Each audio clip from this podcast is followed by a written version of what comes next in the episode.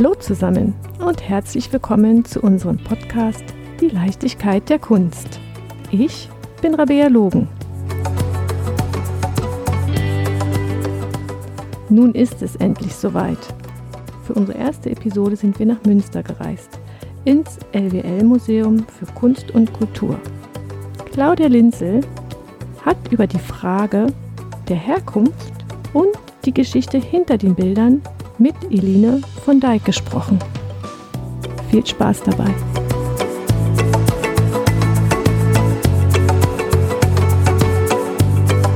Woher kommst du? Ganz ehrlich, wie oft habt ihr diese Frage schon jemandem gestellt, den ihr kennenlernen wolltet? Das ist doch eigentlich die perfekte Einstiegsfrage, um mit einem neuen Gegenüber unkompliziert Bekanntschaft zu schließen. Das Eis kann durch diese vermeintliche Floskel sehr schnell gebrochen werden und für sofortiges Interesse sorgen. Auch in der Kunst spielt die Frage, woher kommst du, eine entscheidende Rolle. Spätestens seit dem Schwabinger Kunstfund 2013 von Cornelius Gurlitt ist das Thema NS Raubkunst vielen Menschen ein Begriff. Und jeder möchte wissen, woher kommst du, du Bild? Welchen Weg hast du schon hinter dir? Viele Museen beschäftigen sich nun intensiv mit der Frage nach der Herkunft ihrer Werke. Das geschieht ganz freiwillig. Diese Recherchetätigkeit nennt man Provenienzforschung ein ganz schön schwer auszusprechendes Wort.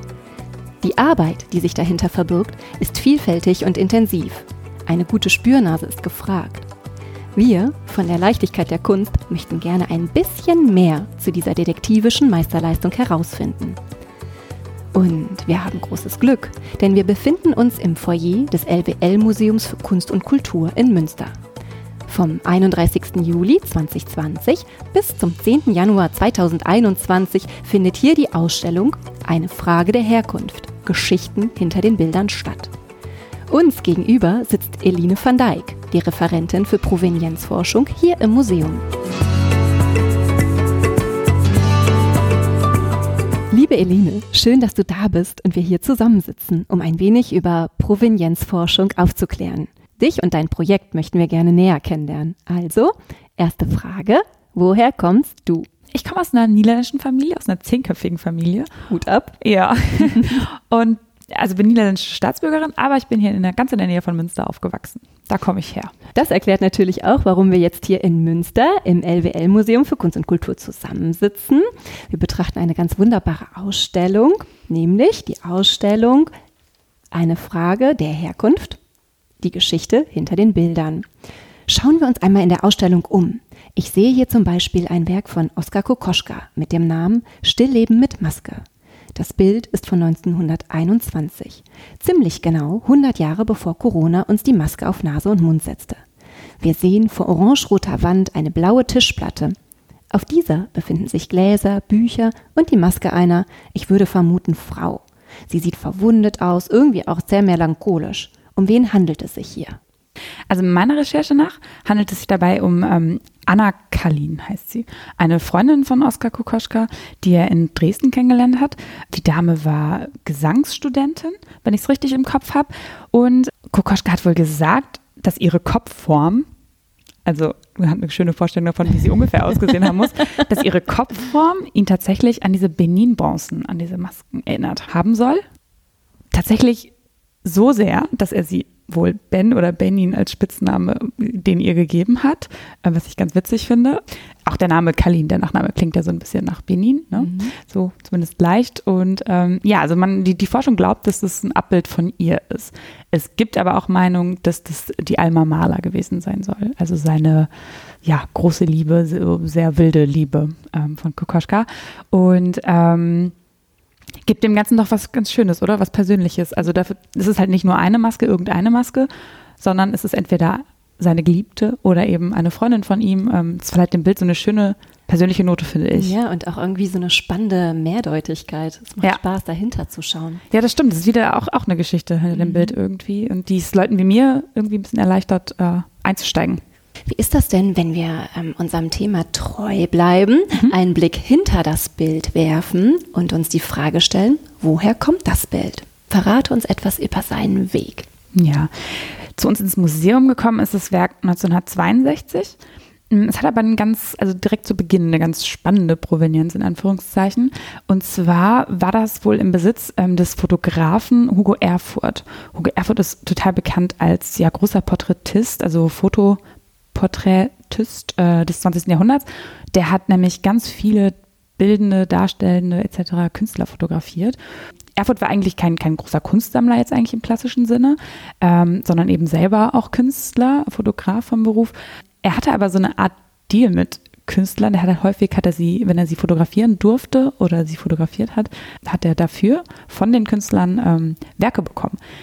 Die Vermutung ist, dass auch unser Werk, also so durch diesen, dieses Tauschgeschäft äh, in den Besitz von Erfurt gekommen ist. Man weiß anhand von einem äh, Foto, was Erfurt von Kokoschka gemacht hat, dass sie sich um 1916 kennengelernt haben müssen, denn aus dem Jahr stammt eben dieses Foto. Das Gemälde ist, wie du vorhin schon gesagt hast, von 1921. Mhm. Ähm, also kann es erst nach 1921 ähm, den Besitzer quasi gewechselt haben. Zeigt also erstmal, die Männer waren ganz schön lange befreundet, ähm, also über längere Zeit, die haben beide in Dresden gelebt. Und tatsächlich gibt es auch eine Ausstellung, die Erfurt in seinen Räumen. Er hatte auch so ein kleines Kunstkabinett veranstaltet mit Werken von Kokoschka 1922. Also vermutlich ist es ziemlich schnell danach, vermutet man eben, um den Zeitraum in den Besitz von Erfurt gekommen. Hugo Erfurt ist später nach Köln gezogen, verstirbt 1948. Seine Frau leitet das Gemälde dann nochmal zu einer Ausstellung aus, 1951. So konnten wir also wissen, okay, bis dann hatte sie es auf jeden Fall noch. Mhm. Und später wird es, taucht es auf einer Auktion auf im Stuttgarter Kunstkabinett ähm, ein Auktionshaus, das wahnsinnig viel, vor allem klassische Moderne verbreitete, also verauktioniert hat und eben also so von Privatbesitz verbreitete in die ganze Welt. Ähm, dort hat das ein Düsseldorfer Kunsthändler erworben, Wilhelm Großhennig, der es dann uns verkauft 1962. Das war schon ein sehr spannender äh, Einblick in die Arbeit der Provenienzforschung und Teil unseres Interviews. Mhm. Das Bild wiederum ist ja Teil der Ausstellung Eine Frage der Herkunft, Geschichten hinter den Bildern. Mm, wir haben sicherlich, ich würde sagen, an die 20 Bilder hier mhm. in der Ausstellung. Ja. Mhm. Was für Geschichten hinter den Bildern werden wir noch kennenlernen? Also da kommen viele, die so ähnlich sind. Ne? Also wir haben immer so, wir gucken uns die Personen an, die das Gemälde vorher besessen haben. Und natürlich habe ich mir auch die Biografien von diesen Personen angeschaut. Also das heißt, ähm, wenn man sich mit diesen Gemälden beschäftigt, dann äh, beschäftigt man sich auch mal gleichzeitig mit Einzelschicksalen von Menschen, Familien und ähm, da tauchen also immer mal mehr weniger bekannte Leute als so ein Fotograf, ähm, einfach Privatmenschen auf, ähm, in deren Leben man mal mehr, mal weniger gut eintauchen kann, je nachdem, wie die Quellenlage da eben noch so ist oder ob man sie überhaupt noch findet, als ob man noch Spuren von denen findet. Ähm, oder aber es sind andere auch mal äh, bekanntere Personen, wie bekannte Kunsthändler oder sowas. Und ähm, da gibt es also relativ viele Geschichten und ähm, auch egal, wie viel man wirklich im Endeffekt über eine Geschichte herausfinden konnte, ähm, irgendwas, was ganz spannend ist und wo man irgendwie anknüpfen kann, habe ich eigentlich immer gefunden. Ich habe den Eindruck, dass es schon fast kriminalistische Arbeit ist. Ja, ein bisschen auf jeden Fall. Und mh, mm, irgendwie, du sagtest gerade, dass man von bekannten Persönlichkeiten ausgeht, ähm, mhm. dass aber auch Privatpersonen dahinter stehen decken. Wahrscheinlich in sehr, sehr vielen Fällen sogar. Mm, jetzt haben wir ja auch den Bereich NS-Raubkunst, mhm. ne, die Geschichte hinter den Bildern. Oder ich könnte mir vorstellen, dass man die Provenienzforschung auch ein bisschen differenzierter betrachten müsste, dass du einmal dir die Biografie des Bildes anschaust als Wissenschaftlerin mhm.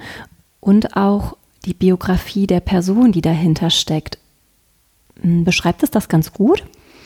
Ja, ich finde schon. Also man hat Personen, man, also man hat den Gegenstand als erstes. Dann hat man Personen, dann hat man natürlich die so geschichtliche Ereignisse, also die irgendwie, das kann im Kleinen, im Privaten sein, in der Geschichte von so einer Person. Das können aber natürlich auch Ereignisse in der Politik sein oder ähnliches. Klar, es geht um NS-Raubkunst und ganz besonders gucke ich mir den Zeitraum zwischen 1933 und 1945 an.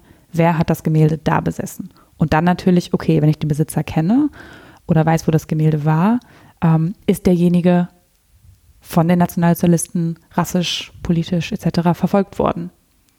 Und mhm. dadurch hat man, also man hat so ein Zusammenspiel, würde ich sagen, aus dem Gegenstand, dann die Personen, die diesen Gegenstand besitzen, größtenteils oder ihn verwahren. Da kann man, das gibt natürlich verschiedene Szenarien. Ähm, und dann eben Ereignissen. Mhm. Ist das, mhm. also Kann man das so sagen? Also Ereignisse und Ereignisse meint dabei jetzt nicht unbedingt, äh, keine Ahnung, eine große Explosion oder irgendwie der große politische Wechsel per se, aber einfach ja Ereignisse, also so, so, so Dinge, die stattfinden, Dinge, die sich ereignen. Mhm. Hm, es klingt so nach ganz, ganz tiefgehender Spurensuche, die äh, mhm. wissenschaftlich und emotional geprägt ist. Erzähl unseren Zuhörern doch mal, wie du dabei genau vorgehst. Hast du irgendwie so ein Schema F oder ist es von ganz viel abenteuerlicher Spurensuche ähm, umgeben? Hast mhm. du vielleicht ähm, Kontakt zu alten Mitarbeitern aus dem Museum oder ähm, Kontakte zu anderen Häusern? Gibt es da so eine Verbindung? Also ich glaube tatsächlich ist es auch echt so eine Kombi aus einem Schema, also einem System, das wir uns ausgedacht haben, um diese Forschung ähm, natürlich auch zu dokumentieren. Also dafür gibt es so eine Art Form, ein Dossier, in das ich äh, für alle jedes Objekt erstmal dieselben Dinge eintrage. Die Werkidentität ist zum Beispiel super wichtig. Welchen Titel hat es jetzt? Von wann ist es? Welche Titel hat es auch früher schon? Wie sind die Maße? Das sind einfach Dinge, die muss man erstmal feststellen, denn die sind unglaublich wichtig, wenn man nach Spuren von diesen Gegenständen sucht weil sie vielleicht mit denen eben ähm, beschrieben worden sind. Und dann ist es wichtig. Ähm, also man hat dieses Schema F schon, so, so ein System, nach dem ich was untersuche. Dann aber glaube ich schon, dass man nicht negieren darf, wie viel eigene Persönlichkeit in der Recherche auch drinsteckt. Einfach, ich komme ja irgendwo her. Mhm. Ich, ich, ich bin Aus bestimmte Weisen, genau. Ich, also ich verhalte mich auf bestimmte Weise, ich habe einen bestimmten Charakter. Ähm, und der spielt sicherlich auch damit rein, was ich finde und wie ich es finde vor allen Dingen. Also wie finde ich Ergebnisse, wie komme ich irgendwie zu Ergebnissen. Und mit Ergebnissen meine ich also auch natürlich irgendwie ja, Dinge, die äh, in Sackgassen laufen oder so. Also ich glaube schon, dass da auch viel Persönlichkeit drin steckt, automatisch. Und dann kommt noch der Freund, der Zufall auch mit rein. Also mhm. nicht alles kann man ja vorher so planen. Und ähm, manchmal findet man wirklich, ja, findet man zufällig irgendwelche Dinge. Ähm, da spielt auch noch was mit die Zeit spielt natürlich auch eine Rolle, weil sobald ich, ähm, sagen wir mal, ich beschäftige mich mit einer Person und von dieser Person wird irgendwie übermorgen äh, ein Briefwechsel aus den 30er Jahren mit irgendwem anderes gefunden. Das findet vielleicht ein Kollege. Dieser Fund wird dann erstmal wissenschaftlich aufbereitet, die Briefe werden gelesen, werden vielleicht digitalisiert. Also dann der Faktor Zeit, ne? Wenn, bis das digitalisiert wird oder ich eben weiß von diesem Fund, bis ich dahin reisen kann, dauert das ein bisschen. Das heißt, wenn ich auch vor 20 Jahren an was geforscht habe, habe ich heute, 20 Jahre später, wieder ganz andere Quellen. Also könnte ich auch fast wieder jeden Fall nochmal neu aufarbeiten. Das kann eben auch passieren. Es sind so ganz viele Faktoren. Aber man muss auf jeden Fall dieses, dieses systematische Schema, das ist ganz wichtig. Und ich glaube aber auch die Persönlichkeit ist genauso wichtig. Ähm, so eine Art Neugierde und eben dieses Offensein für Zufälle, ähm, das mit einfließen lassen, dass man über die Sachen spricht mit anderen Personen, ist auch ganz wichtig, weil tatsächlich, also wenn sich der Nächste da an denselben Fall dran setzt, bin ich fast sicher, dass der ab und zu auch mal was findet, was ich nicht gefunden habe, einfach weil mein Kopf guckt sich ja diese Sache an und überlegt sich irgendwie, wie gehe ich vor, was mache ich weil im Endeffekt sind das alles Einzelfälle. Ich versuche natürlich, die ersten Schritte sind alle immer gleich, sodass ich die auch abhaken kann und sagen kann, okay, alles, was wir an Literatur hier im Haus haben, habe ich angesehen. Alles, was wir in der Objektakte hier an Korrespondenzen etc. haben, habe ich angesehen. Haken dahinter. Alles, was am Objekt selber physisch, physisch also zu finden ist, wie Spuren auf der Rückseite, habe ich angesehen. Und damit komme ich aber natürlich nur bis zu einem bestimmten Punkt in der Provenienz. Es kann tatsächlich sein, dass ich dann schon geklärt habe, es kann aber eben auch sein, dass danach noch nicht alle Fragen beantwortet sind. Das ist eher die Regel. Naja, und dann muss ich mir schon den Einzelfall anschauen und ähm, eben überlegen, was mache ich als nächstes. Und dadurch kommt natürlich da, ja, Du hast gerade gesagt, die Spuren auf der Rückseite. Ja. Jetzt heißt die Ausstellung ja die Geschichte hinter den Bildern. Inwieweit steckt das zusammen? Wenn ich in ein Museum gehe, sehe ich ja immer nur die Frontseite ja. und ich kann mir dann Geschichten dazu überlegen, ich kann mir Puzzleteilchen ähm, erlesen und kann mir die Geschichte dazu denken. Aber was finde ich denn eigentlich auf der Rückseite? Ist das wichtig für deine Forschung? Total wichtig. Also kann es sein wenn man dann hinten drauf was findet. Also was man auf jeden Fall findet, ist natürlich die Rückseite einfach des Objektes. Einmal haben wir die Rückseite. Bei einem Gemälde haben wir die Rückseite, dann sehen wir die Leinwand von hinten zum Beispiel oder eben den Bildträger Holz. Ähm, und dann haben wir den Zierrahmen meistens. Mhm. Dann ist also auch wichtig, okay, wie alt ist der Zierrahmen? Ist der überhaupt noch original? Hat der Künstler den schon da am Anfang äh, für dieses Gemälde entworfen? Ist der also auch von zum Beispiel 1921? Mhm. War da schon immer ja, an dem Stillleben mit Maske dran? Das ist natürlich ist nicht unwichtig. Und wenn ich Glück habe, sind da tatsächlich Aufschriften drauf, also echt so Bleistiftnotizen äh, mit so leuchtender Fettkreide gibt es auch ganz viel. Ähm, dann gibt es Sticker, Etiketten, die irgendwie mit Leim angebracht worden sind. Wenn es ganz schlecht läuft, ist da aber auch gar nichts drauf. Also einfach, da sehe ich nur das Material, nicht mal der Künstler, also häufig hat man hinten drauf eine Künstlersignatur, eine Datierung, alles Mögliche und manchmal wirklich nichts. Wie ist das denn, wenn du jetzt so gar nichts hast? Ja. Was wäre denn dann der Schritt? Also meistens bei mir oder bei uns am Haus ist äh, der Blick auf die Rückseite von einem Gemälde, von einem Gegenstand, ist so Schritt drei. Also Schritt eins ist der Blick bei uns ins Inventarbuch, weil da der direkte Verkäufer an uns oder Schenker äh, vermerkt ist. Schritt zwei ist die Objektakte, also habe ich Korrespondenzen mit diesem, mit diesem, dieser Person, die mir das, die uns das damals verkauft, geschenkt hat. Und dann gucke ich natürlich auf die Rückseite und wenn ich dann nichts finde, ist das schon eine kleine Enttäuschung auf jeden Fall. Ähm, und dann gehe ich aber in die Literatur. Das mache ich aber auch, also das mache ich auch, wenn ich was finde hinten drauf. Ähm, dann gehe ich in die Literatur, wenn ich nichts finde und schaue, was ist äh, zu dem Bild, zu dem Künstler publiziert worden. Komme ich da irgendwie vielleicht dran? Wenn ich jetzt überlege, ich denke mir jetzt einen Namen aus, hm, wenn wir wieder auf die NS Raubkunst mhm. kommen. Und du findest dann in der Biografie des Bildes einen Samuel Stern. Mhm. Das ist jetzt ein von mir ausgedachter Name. Mhm. Ähm, ich könnte mir vorstellen, dass es in den 20er, 30er Jahren unwahrscheinlich viele Samuel Sterns ähm, gegeben hat. Wie gehst du denn dann vor? Also, Und, ja. Ähm, gibt es irgendwie die Möglichkeit, dass du Samuel Stern schon irgendwie lokalisieren kannst? Also in München, in Hamburg, in Berlin, Gibt es da irgendwelche äh, Möglichkeiten herauszufinden, wo er herkommt? Mhm. Also tatsächlich würde ich da mit einer Google-Suche starten. Ähm, ich würde das auch direkt immer in Verbindung mit Kunst, Kunstsammlung etc. zusammen googeln. Also da muss man sich so ein bisschen, das klingt jetzt total platt, das ist natürlich irgendwie auch logisch, aber ähm, man lernt auch so ein bisschen clever zu googeln und so, dass man schon so ein bisschen in eine Richtung gibt. Ähm, man kann schon das Wort Restitution mit dazu googeln. Ich meine, immerhin sind ja bis heute auch schon ganz schön viele Sachen restituiert worden. Vielleicht gab es schon mal einen Fall an einem anderen Museum oder einem Privatmenschen etc. Ähm, also so Namen würde ich erstmal googeln, dann erstmal schauen. Ähm, ja, ob ich einen Hinweis auf den Ort habe, hängt natürlich davon ab, also woher kommt diese, diese, dieser Name, Sammelstern steht da hinten drauf, kommt der aus der Literatur, keine Ahnung. Häufig sind Wohnorte von Besitzern von, von, von Kunstobjekten sind schon häufig mit angegeben worden, in alten Ausstellungskatalogen zum Beispiel. Ähm, aber auch das schließt natürlich dann noch nicht jeden anderen Samuel Stern per se aus. Ich schaue mir auf jeden Fall alle Samuel Sterns, die ich finden kann, irgendwie in Literatur und im Internet, würde ich mir die ähm, Biografien anschauen.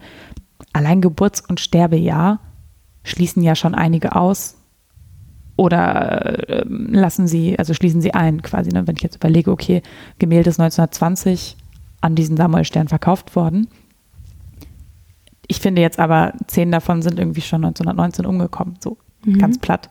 Dann fallen die natürlich weg. Also und so fängt man an auszusieben. Trotzdem bleiben da wahrscheinlich mehrere mögliche über. Arbeitest du auch mit Einwohnermeldeämtern zusammen?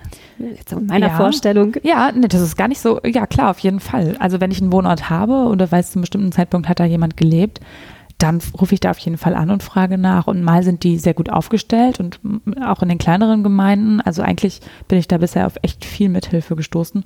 Und die Infos sind äh, natürlich sehr wertvoll, weil die häufig auch was wissen über, war jemand ledig oder verheiratet, ähm, gibt es Kinder, ähm, genau über Todesdatum, Geburtsdatum, ähm, alles Mögliche kann man da finden, wenn man Glück hat manchmal, genau, wo die, wo die hingezogen sind tatsächlich auch. Also was wurde ja auch vermerkt. Und ähm, wenn man da, und das ist bisher immer so gewesen, auf äh, fleißige und vor allen Dingen interessierte Leute trifft, ähm, das ist bei meinem Forschungsthema halt ganz äh, dankbar, dass äh, die meisten Leute direkt interessiert sind und ähm, gerne helfen. Ich kann mir vorstellen, dass das bei anderen Forschungsthemen, dass man es da einfach schwerer hat. Und ich habe das Gefühl, das ist ein Thema, ähm, ja, das viele Leute interessiert und die das dadurch sie extra hilfsbereit äh, macht. Ist das dann der Erfolg der Provenienzforschung, wenn du den ursprünglichen Besitzer herausgefunden hast? Ähm, meistens sind das ja mehrere. Häufig bin ich es ja auch gar nicht, die das als allererste herausfindet. Ich trage natürlich, das, das klingt jetzt erstmal komisch, aber ich trage natürlich erstmal zusammen, was wussten andere Leute schon oder was wusste zum Beispiel, wenn es eine Ausstellung 1905 gab, wo der Besitzer, der, der Leihgeber vermerkt ist in dem Ausstellungskatalog, dann wusste das damals natürlich auch schon jemand. So.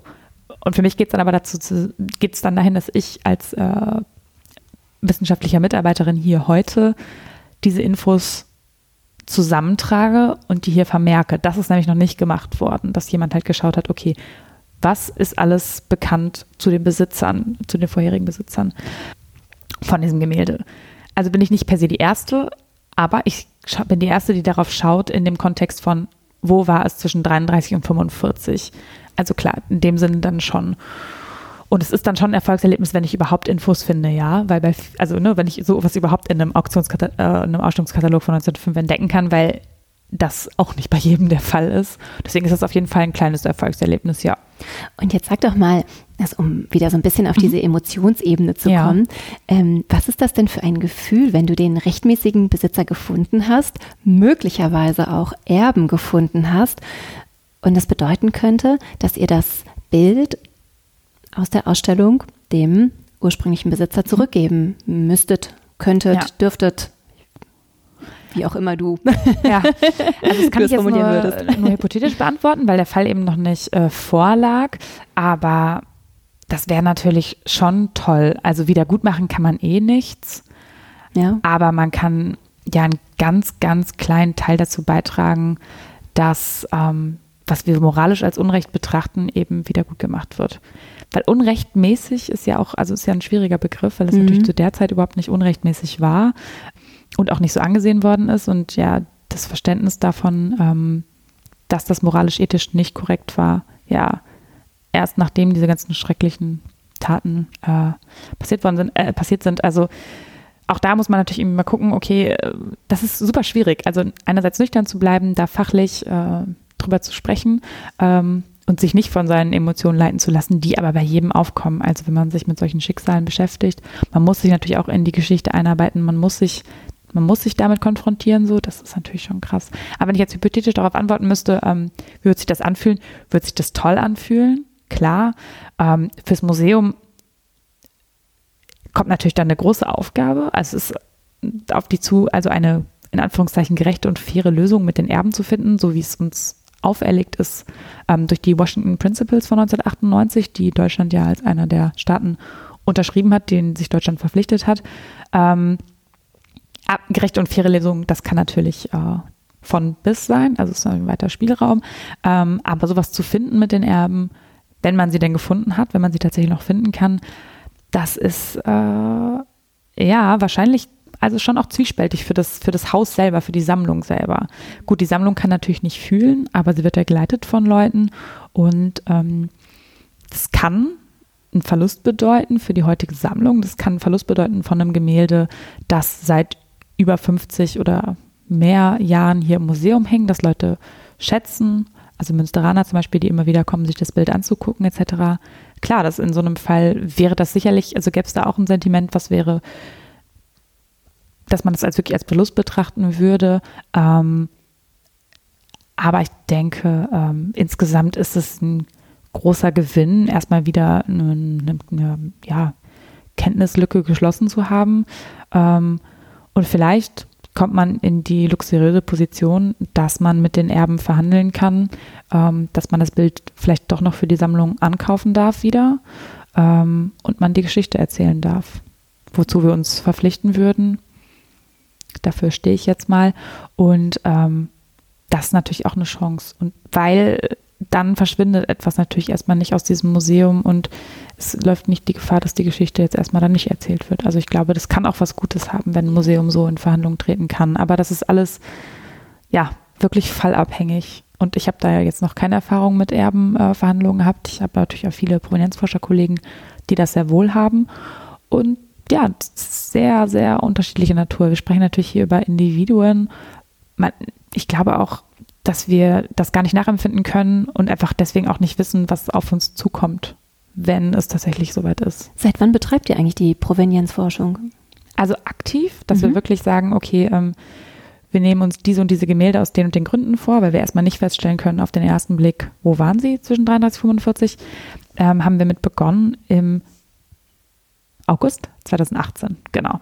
Zuvor, das Thema war natürlich auch hier im Haus Thema, Es gab eine Kollegin, die hat sich damit beschäftigt, wenn Anfragen von außen reinkamen. Ähm, aber die Entscheidung dazu, das jetzt auch proaktiv zu machen, ist schon früher gefällt worden. Ähm, und äh, dass Gelder, Drittmittel vom Deutschen Zentrum Kulturgutverluste dafür akquiriert werden konnten, dazu kam es dann soweit, dass es mich ab, seit 2018 hier gibt. Ist das ähm, so ein bisschen basierend auch auf diesem Schwabinger Kunstfund? Ich würde auf jeden Fall sagen, dass der Schwabinger Kunstfund natürlich ähm, vor allen Dingen in der breiteren Gesellschaft das Thema total ins Bewusstsein geholt hat und uns, mir als Provenienzforscherin, also insofern tatsächlich zu einem Job verholfen hat, als dass der Ruf in der Gesellschaft danach, dass wir solche Menschen brauchen, die sich diese Kunst proaktiv angucken in den deutschen Museen, dass der lauter geworden ist und zwar so laut, dass Bund und Länder äh, da noch mal mehr Geld reingesteckt haben. könnte man könnte man es als so eine Art freiwillige Verpflichtung betrachten, dass Provenienzforschung stattfindet? Äh, eine sehr gute Frage. Ich würde eigentlich sagen sogar nein, weil freiwillig, also ich würde schon sagen, dass es in den meisten Museen eine Reaktion auf politisch und gesellschaftlich gewollte Forschung ist. Andererseits muss man auch betonen, dass Provenienzforschung auch schon immer ein Kernthema, also eine Kernaufgabe von Museen ist. Also es ist nicht so, dass ich, die sich damit komplett nicht beschäftigt haben vorher, nur eben unter diesem Augenmerk 33, 45, was, also was ist da wem passiert, der, da, der, der den Gegenstand damit besessen hat. Das ist ja noch nicht so alt. Also freiwillig würde ich nicht sagen. Ich glaube nämlich, dass man, also da kann sich kein Museum mehr entziehen, diesem Thema. Und wenn sie es doch tun, wenn sie sich aktiv entziehen, also das kann keiner mehr bringen heute image-technisch. Sie können, es wird natürlich immer wieder gesagt, es gibt kein Personal und das stimmt auch für einige Museen. Es gibt ja Museen, die sind komplett ehrenamtlich getragen. Und Provenienzforschung ist eine unglaublich langwierige Aufgabe. Also einfach ne, der Zeitfaktor, den man da reinstecken muss, auch in Misserf, also in, in, in ich stecke ja auch viel Zeit rein in Recherchen, die gar kein, also gar kein Ergebnis bringen, außer dass sie, dass das ich nichts gefunden habe. Das wäre jetzt tatsächlich sogar eine Frage gewesen. Musstest du auch schon mal den Gang in eine Sackgasse verbuchen? Ziemlich oft sogar. Ähm, aber um das mit dem Freiwillig nochmal ganz kurz zu Ende zu bringen, also ich glaube, dass das Bewusstsein jetzt einfach da ist, auch bei den Museen, sage ich mal so entpersonalisiert, ähm, dass es die Notwendigkeit gibt und dass es ethisch und moralisch richtig ist, das zu machen. Ähm, bei, bei vielen, nicht bei allen, ist das allerdings äh, ja, auf gesellschaftlichen, politischen Druck hin passiert. Was ja nicht per se negativ ist. Ähm, es rückt einfach einen Aspekt äh, der Forschung in den Fokus jetzt, äh, seit jetzt. Und ich glaube, das wird auch lange andauern. Und ich glaube, da sind sie mehr oder weniger freiwillig jetzt drin. Jetzt macht ihr das ja ganz geschickt, um es mal so zu formulieren. Mhm. Ähm, ihr eint den Teil Provenienzforschung mhm. mit, wir stellen auch aus. Mhm. Ähm, natürlich, da steht die lückenlose Aufklärung ähm, im Vordergrund. Ja. Und ihr lasst das große Publikum daran teilhaben. Welche Ziele verfolgt ihr mit der Ausstellung? Ja, also einmal ist das natürlich diese Transparenz der Ergebnisse. Das ist bei Provenienzforschung super wichtig. Und zwar einmal, weil es alle angeht und zum anderen auch, weil es uns Forscher natürlich auch miteinander vernetzt. Also wenn ich dann sehen kann, ah, die hatten auch diesen und diesen Vorbesitzer und ich weiß da noch gar nichts drüber in meinem Museum, vielleicht in Mainz und ich bin jetzt in Münster, dann hilft das natürlich auch. Wenn jeder seine Ergebnisse für sich behält, kommen wir nicht weiter. Das ist also das Transparenz quasi und dann A und B. Und dann ist das Zweite natürlich auch, dass das Interesse der Leute da super groß dran ist also tatsächlich auch, wie funktioniert die Forschung und äh, wie kommt man zu Ergebnissen? Also eigentlich die Fragen, die ihr auch stellt heute, ähm, die interessieren auch unsere Besuchenden total. Und ähm, das ist natürlich auch dankbar. Also wenn sich die Leute für die, für die Arbeit hinter den Kulissen, was es ja im Prinzip ist, interessieren und für die Geschichten hinter den Bildern interessieren, hinter ihren Lieblingsbildern oder so. Also das ist total schön und das ähm, ist natürlich auch ein guter Grund, um darüber mal eine Ausstellung zu machen, wenn halt häufig danach gefragt wird. Und das ist unter anderem seit dem Schwabinger Kunstfund eben auch der Fall. Ähm, also ich glaube, dass das so die beiden Hauptpunkte sind, warum wir das eigentlich machen. Also das Interesse und die Transparenz der Ergebnisse, weil sie alle was angehen. Jetzt stelle ich mir vor, ich komme in euer wunderschönes, lichtdurchflutetes mhm. Foyer. Gehe links rum, besorge mir mein Ticket natürlich, gehe dann links rum in ähm, die Ausstellungsräume, meinen schönen Blick da reingeworfen. Es ist dunkelblau, mhm. die Bilder, die sind ähm, unheimlich schön präsentiert. Wie finde ich denn heraus, welches Bild jetzt schon eine, ein, der Teil der Aufklärungsarbeit ist, ob es abgeschlossen ist, ob es vielleicht ein bisschen kritisch ist oder ob es ganz unbedenklich ist. Wie, wie ja. finde ich das als unbedarfter Museumsbesucher heraus?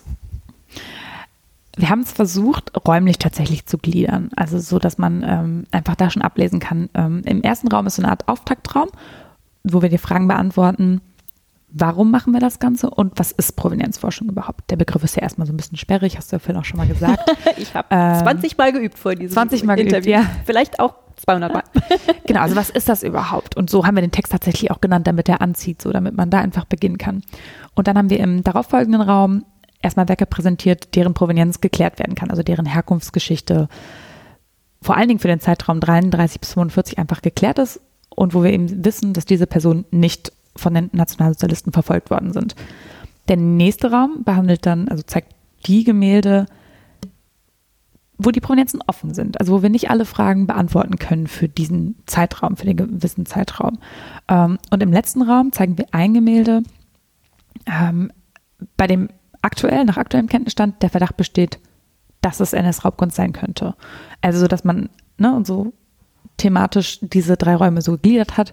Wir erklären das dann in Raumtexten, in welcher Gruppe man sich jeweils äh, befindet und es baut so aufeinander auf. Natürlich auch so ein bisschen klimaktisch quasi.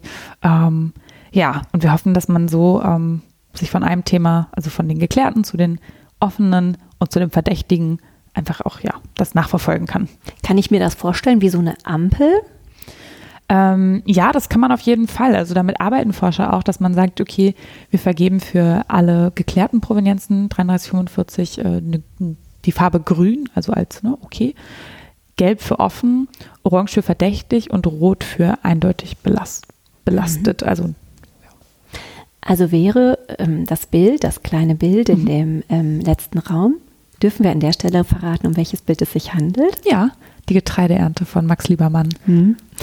Ähm, ähm, wir würden das Bild von Max Liebermann in welcher ja. Farbe einsortieren? Das würden wir als orange einstufen, als äh, verdächtig, bedenklich. Und wenn wir jetzt nochmal den Link mhm. finden zu der ähm, einer der ersten Fragen, mhm. ähm, wir haben uns ja das Bild von Oskar Kokoschka, Stillleben mit Maske, angeguckt. In welchem Raum und in welcher Farbe würde ich das finden? Das hängt in dem Raum ähm, mit Gemälden, an die wir noch offene Fragen haben. Denn wir wissen nicht ganz genau, seit wann Hugo Erfurt das Bild hatte. Ich habe ja erzählt, also ich habe mir die, die, man guckt sich ja dann an, die, die Beziehung zwischen dem Künstler und dem ersten bekannten Besitzer, und das ist Hugo Erfurt und Oskar Kokoschka. Und aufgrund derer, deren Beziehung vermuten wir, dass es kurz nach Entstehung in den Besitz von Hugo Erfurt gekommen ist. Wir haben allerdings keinen genauen Nachweis darüber. Also es gibt keinen Büchlein, in dem, oder kein Tagebucheintrag, in dem Erfurt das vermerkt hat, oder kein, kein Kassenbucheintrag im Buch, im Büchlein von Oskar Kokoschka. So äh, kann man das, glaube ich, ganz gut nachvollziehen, warum. Also ich kann das Jahr nicht ganz festlegen. Ich weiß, dass er es bis ungefähr 1951, 52 gehabt haben muss, aber eben nicht seit wann. Und dann ist also ne, die offene Frage, habe ich ja gerade formuliert, ähm, deswegen wird es erstmal als gelb eingestuft. Ich hätte jetzt sogar fast entschuldigt die, äh, den Witz an der Stelle. Ich ja. hätte fast gesagt, vielleicht sogar als Türkis. Aber die Farbe hat ja keine Ampel. Also als fast geschlossen, ja. ja. Also genauso muss man das einfach auch werten. Es gibt also, gelb ist quasi, wenn man, wenn es keinen Hinweis darauf gibt, dass es irgendwie NS-erfolgungsbedingt entzogen werden könnte, äh, sein könnte. So. Ähm, aber es eben noch offene Fragen gibt. Ich habe noch mal eine ganz andere Frage. Mhm. Und zwar, wenn ich ähm, mich jetzt vor das Liebermann-Bild stelle, ist es ja sehr, sehr klein in dem großen Raum. Ähm, und mein erster Eindruck ist, ach, das ist ja richtig schön, das gefällt mir total gut, es spricht mich an, ich mhm. kann vielleicht ganz viele Kleinigkeiten, ganz viele Details in diesem kleinen Bild erkennen. Und dann sehe ich, hm, es ist orange, könnte möglicherweise auch rot sein. Mal gucken, was die Provenienzforschung noch so macht. Und dann stelle ich fest, oh, das Bild entspricht vielleicht NS-Raubkunst. Meinst du, dieses Wissen würde den Blick auf das Bild verändern? Ja, könnte ich mir schon vorstellen. Weil einfach, ja, wenn man dann zu dem Vorbesitzer Paul Stern heißt er, wenn man seine Geschichte liest, also der mutmaßliche Vorbesitzer, dann nimmt das, denke ich, doch mit, oder wenn man die, wenn ich die erzähle, dem Besuchenden so. Und ich glaube schon, dass das mitnimmt. Also wenn man, das war ein ganz alter Mann, als er sich 1942 das Leben genommen hat in einem Barackenlager, weil seine Freundin Lotte Pariser deportiert worden ist ein paar Tage zuvor. Daraufhin nimmt er sich also das Leben, ich vermute in so einer Hoffnungslosigkeit, weil er ohne sie dann nicht mehr weiter wollte. Ähm, dann nimmt das jeden mit, mit dem ich bisher gesprochen habe. Und ich glaube schon, dass das den Blick auf so ein Gemälde verändert. Äh, ja. Und ich glaube, also dasselbe passiert auch, glaube ich, bei weniger traurigen, belastenden Geschichten. Ähm, ich kann, soll ich mal ein Beispiel bringen? Ja, sehr gerne. Wir haben zum Beispiel von Ida Gehadi, äh, einer westfälischen Künstlerin, haben wir ein wunderschönes Gemälde äh, in der Sammlung hängen, in der Dauerausstellung hängen. Ähm, die Chanteuse, was sie, also eine, hat sie eine ältere Dame porträtiert, die so einen ganz suffisanten, herausfordernden Blick auf den Betrachter wirft. Ähm, und das geht auch nicht weg, dieses Gefühl, egal was man darüber weiß. Ähm, dann kommt aber die Provenienzforschung dazu und äh, findet in der Publikation, wo die Briefe von Ida Gehadi herausgegeben worden sind, ähm, auch von diesem Museum tatsächlich, ähm, da ist ein Brief an den äh, Mäzen und Industriellen Karl Ernst Osthaus, der auch in der Ankaufskommission für unser Museum saß, als es 1908 ähm, eröffnet worden ist. Da gab es eben eine Ankaufskommission aus Experten, die ähm, sich überlegt haben, okay, was kaufen wir für die Sammlung an? Und sie schreibt an ihn, können Sie den Münsteranern nicht mal äh, meine Chanteuse anbieten für 500 Mark oder so ähnlich? Ähm, sein Antwortbrief ist jetzt nicht bekannt. Ähm, es kommt aber ein paar Tage später, gibt es einen zweiten Brief von Ida Gerhardi an Osthaus, in dem sie dann sagt, ja, okay, schade mit den Münsteranern, dass sie das Bild nicht haben wollen. Ähm, sagt, ja, so ganz witzig. Äh, und sagt dann noch so einen schönen Nebensatz wie, äh, Van Gogh hätte sich sicherlich nicht das Ohr abgeschnitten, hätte ihm ab und zu mal im Museum ein Bild abgekauft, so ein paar Mark gegeben, so. Der Brief geht noch weiter. In den 60er Jahren erwerben wir dann das Gemälde tatsächlich ich vermute mal, dass damals diesen, diese Anfangsbriefe an Osthaus, äh, der sonst weiter danach nach der Ankaufskommission mit, äh, mit dem Museum, mit der Verwaltung, mit den Leitern hier nichts zu tun hatte, ähm, dass sie den nicht gekannt haben. Äh, aber die Nichte von Ida Gerhardi ähm, kommt eben in Kontakt mit Mitarbeitern hier im Haus und man, sie verkauft uns das Gemälde also dann deutlich später. Und ähm, das Gemälde ist heute trotzdem hier. Und ich glaube, solche Geschichten sieht man dann einfach immer, wenn einen diese, diese Dame aus der Pariser Unterwelt quasi anschaut. Und, äh, Herrlich. Äh, das ist echt, also ich glaube, das vergisst man nicht so schnell. Ähm, aber das, ich glaube nicht, dass das den Blick groß, äh, also ich glaube nicht, dass man dadurch, dass das, Gemälde, dass das Gemälde was verliert, glaube ich auf keinen Fall. Ähm, zusätzlich glaube ich, dass es Leuten, die zum Beispiel nichts mit dem Blick von ihr oder mit der Malweise, die die nicht anspricht oder so, glaube ich, denen kann es tatsächlich eher helfen, wenn man solche sachlichen, faktischen Geschichten wie die Herkunftsgeschichte oder die offenen Fragen oder so hört, dass denen es manchmal auch echt erst den Zugang geben kann. Da bin ich ganz bei dir. Mhm. Ich glaube auch, dass ähm, man ein Bild ganz unterschiedlich betrachten mhm. kann. Also einmal aus der künstlerischen Sicht, ja. aber auch aus der ähm, biografischen Sicht. Ja. Vielleicht auch ein bisschen ähm, aus der Sicht, was es so gesellschaftlich verrät zu dieser Klar, Zeit. Genau. Und ähm, ja, und es gibt ja dann so, also es gibt ja diese äh, Perspektiven so, oh, das ist mir viel zu viel reininterpretiert, woher wollen die das genau wissen? Und das stimmt häufig auch, dass Dinge einfach, ne, dass man sagt, okay, weil der Künstler zu der und der Zeit das und das erlebt hat oder so, das steckt auf jeden Fall in diesem Bild drin, sagen wir mal Kriegserlebnisse verarbeitet mhm. oder eine Ehekrise oder ein Kind verloren oder wenn man negative Dinge nehmen möchte oder glückliche Dinge, Ereignisse, das gibt es ja auch. Na gut, woran machen die das fest? Und ich glaube, das kann man zwar ganz gut belegen, aber das ist nicht für jeden handfest genug. Ne? Und ähm, durch solche Zahlen, Fakten, Jahre, so kann man, glaube ich, anderen Leuten was anderes an die Hand geben. Und ähm, da ist die Provenienzforschung vielleicht schon was, was so ein bisschen, naja, andererseits, ich muss aber auch zugeben, also häufig habe ich ja schon mehrmals, glaube ich, ist schon mehrmals durchgekommen, wir müssen ja auch viel arbeiten mit, mit Annäherungsversuchen. Also deswegen benutze ich häufig so Worte wie vermutlich und wahrscheinlich und mutmaßlich und so. Einfach weil auch da nicht, ja, nicht alles geklärt ist, erst ins letzte Detail. Wie ist das denn eigentlich? Die Bilder, die ihr durchleuchtet, das sind ja die Bilder eurer Galerie der Moderne. Jetzt habt ihr ja auch noch ziemlich viele alte Meister. Mhm. Und möglicherweise wurden die auch mal geraubt. Stellt ihr euren alten Meistern auch die Frage, wo kommst du her? Oder vielleicht ein bisschen respektabler formuliert, wo kommen sie her? ja, das müssen wir auch jetzt. Also ich finde es schon, das ist natürlich nur konsequent. Ähm, Und tatsächlich äh, konnten wir mit dem Deutschen Zentrum Kulturgutverluste ein neues Projekt auf die Beine stellen, was jetzt im Oktober 2020 beginnt und erstmal für zwei Jahre geht, in dem wir die alten Meister untersuchen.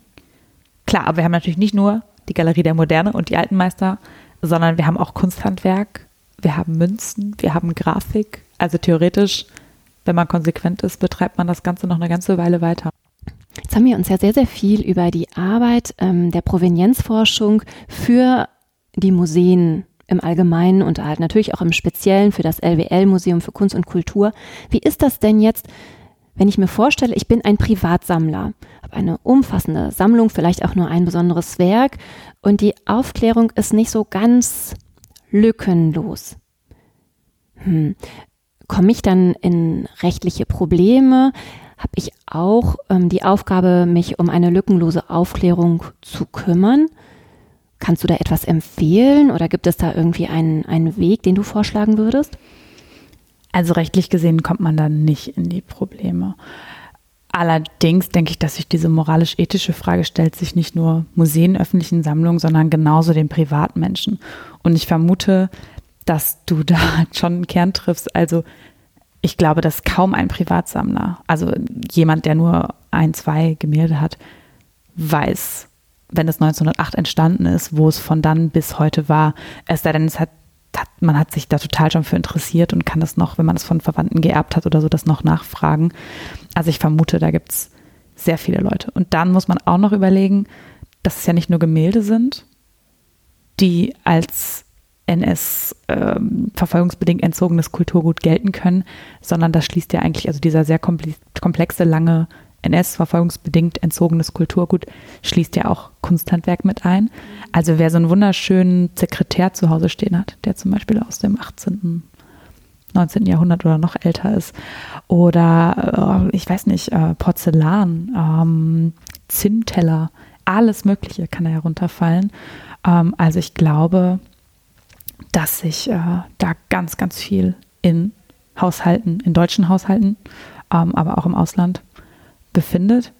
Ähm, rechtlich also ist man dazu nichts verpflichtet, aber ethisch und moralisch kann man sich das schon mal überlegen. Und ich, vielleicht weiß ja auch jemand tatsächlich wohl was noch über die Herkunft. Ne?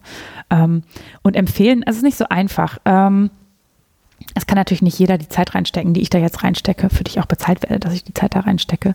Das kann natürlich gar nicht leisten. Das Know-how hat, hat man auch ja nicht per se.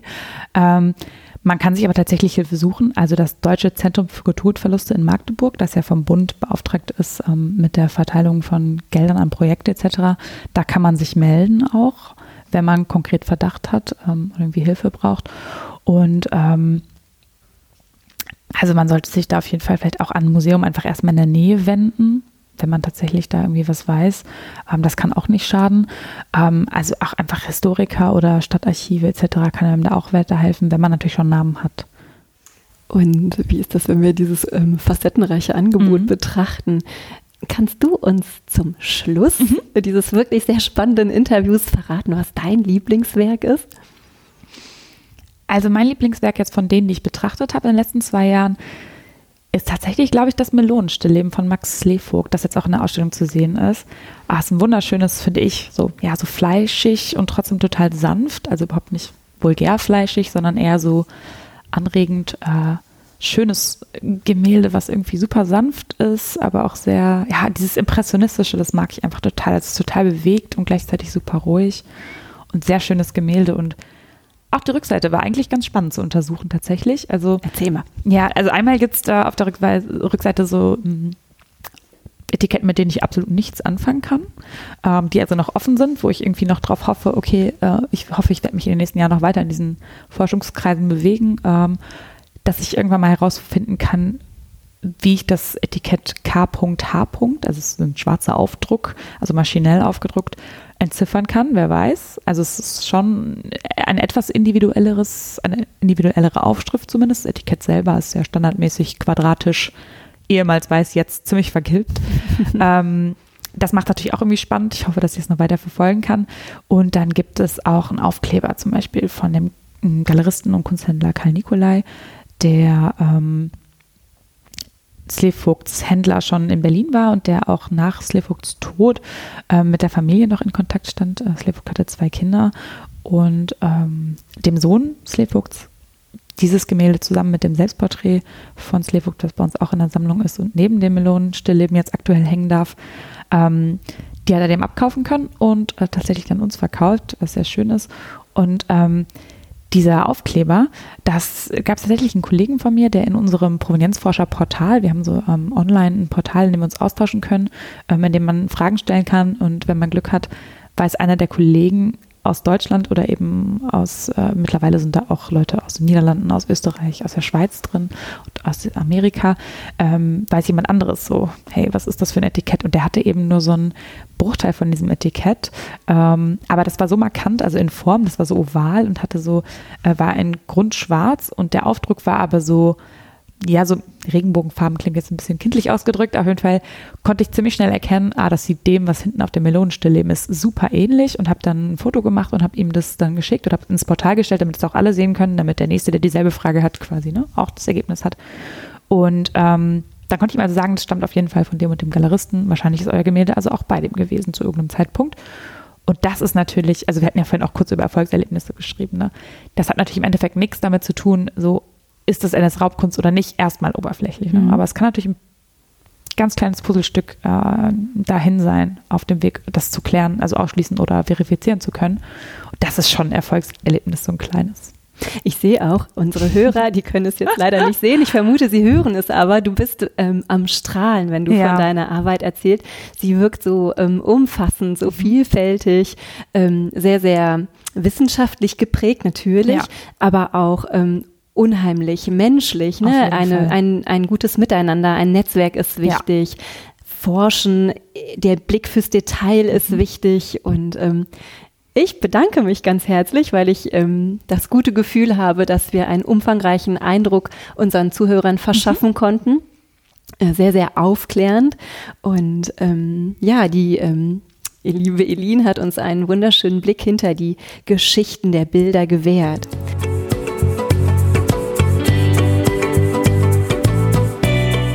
Danke, Claudia, für die Einblicke und vor allen Dingen für die Antworten. Nun weiß ich endlich, was Resilienzforschung ist und kann es sogar aussprechen.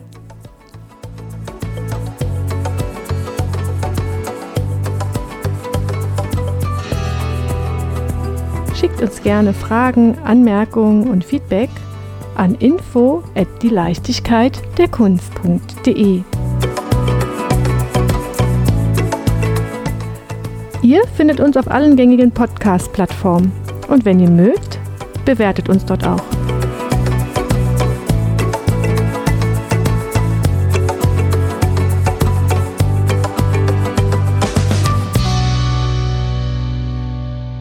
Sie hörten eine Produktion vom Podcast Studio.nrw.